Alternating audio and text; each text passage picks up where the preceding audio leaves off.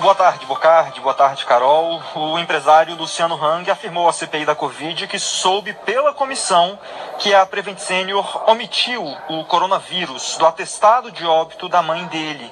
Regina Hang morreu em fevereiro deste ano e o prontuário da paciente entregue à CPI mostra que ela usou medicamentos do kit Covid no tratamento. O empresário manteve a posição adotada em um vídeo quando disse que a mãe poderia não ter morrido se tivesse adotado o tratamento preventivo. Na CPI, Hang disse que ela usou os medicamentos ineficazes contra a Covid só depois de saber que estava com a doença. Quem administrou os medicamentos para ela, do tratamento preventivo? Não, preventivo ela não teve. Ela teve o precoce. Ela teve inicial. Mas, mas como nós achamos que ela pegou a doença no dia 22 e 23, quando nós fomos medicar a minha mãe, ela já estava no dia 28 e ela já ela já estava com, com o pulmão já todo quase tomado. O empresário também disse que autorizou os médicos da Prevent Senior a fazerem todos os tratamentos que fossem recomendados para a mãe dele, Regina Rank, e que autorizou eh, também a Prevent Senior a fazer ozonioterapia na mãe Regina Rank. A gente lembra que esse tratamento com ozonioterapia não é autorizado pelo Ministério da Saúde, somente é autorizado para fazerem testes e esse não era o caso na Prevent Senior. Hang disse que o atestado de óbito da mãe sem o registro da Covid foi um erro de um plantonista. A sessão de hoje foi marcada por um teve de ser suspenso após uma discussão entre o senador Rogério Carvalho, do PT, e Luciano Hang e seus advogados. O presidente da CPI, senador Omar Aziz, do PSD, disse que Hang espalhou desinformação e tem responsabilidade sobre as mortes no país. O que eu aprendi foi o seguinte: burrice não tem cura, inteligência não tem para comprar na prateleira, mas tem uma coisa que você não vai comprar: é dignidade.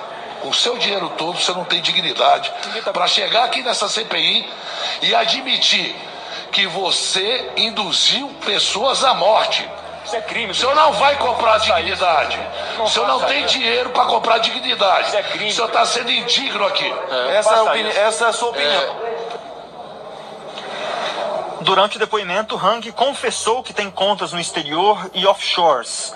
Senadores suspeitam que o empresário use essas contas para financiar a propagação de informações falsas sobre a pandemia. Hang negou que tenha financiado esquemas de desinformação. Eu quero afirmar aqui, nesta casa do povo, com a consciência tranquila e com a serenidade de que tem a verdade ao seu lado, que não conheço, não faço e nunca fiz parte de nenhum gabinete paralelo. Nunca financiei nenhum esquema de fake news e não sou negacionista. Antes de depor, Hang tomou um café da manhã com amigos, empresários e parlamentares aqui em Brasília. Estiveram no encontro o deputado Ricardo Barros, investigado pela CPI, e o senador governista Jorginho Melo. Apesar de ter se associado a Ricardo Barros, inclusive na tentativa de eh, fazer um projeto de lei para autorizar empresas privadas a comprarem vacinas, apesar desse café da manhã e apesar de ter dito que conhece Ricardo Barros, o empresário Luciano Hang disse que não tem nenhuma relação de amizade com ele, nem com o presidente Jair Bolsonaro, e que ele só conhece eles e tem essa relação de encontrar eventualmente. Bocardi.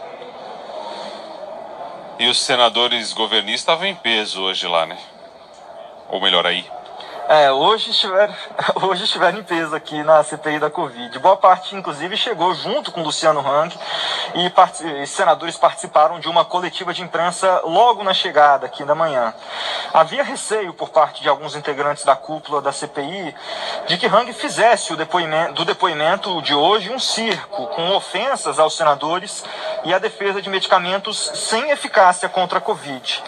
Antes mesmo do depoimento, ontem à noite, já havia entre alguns assessores aqui eh, da CPI um bolão de quanto tempo duraria a sessão sem a primeira confusão aqui na CPI. A maioria apostava em meia hora, pelo que eu pude conversar ontem à noite com alguns assessores. O depoimento começou às 10 horas e 32 minutos da manhã e foi interrompido às 12 horas e 3 minutos, após um bate-boca entre senadores, Rank e advogados. Então, Apesar de ninguém ter acertado esse bolão, a suspeita de todos de que a sessão seria muito tumultuada se confirmou e, aliás, continua se confirmando, já que o depoimento ainda não encerrou, deve encerrar nos próximos minutos com as votações que terão aqui no plenário do Senado. Bocardi, Carol. Obrigado, César Feitosa. Vou trazer a definição em poucas palavras aqui, é, por parte do Diogo, DDD81, escreve pra gente aqui. Acho que é uma definição muito boa do que a gente viu até agora. Luciano Hang achou que iria dobrar os senadores, falou mais do que deveria falar, se complicou. E foi mais ou menos isso, né? Porque chegou. Boa definição do Diogo, viu, Diogo? Obrigado por mandar pra gente aqui. Porque foi isso, chegou com aquele show todo com aquela expectativa, não preciso de, de habeas corpus, não preciso de nada, tal, chegou e a, o resumo que a gente tem até agora é ele se complicando é, mais do que dando o show dele. E aí, só para a gente ter uma ideia também, era uma grande aposta né, também do próprio presidente Jair Bolsonaro, a presença dele para tentar provocar qualquer tipo de reviravolta aí na CPI, no final das contas não adiantou nada.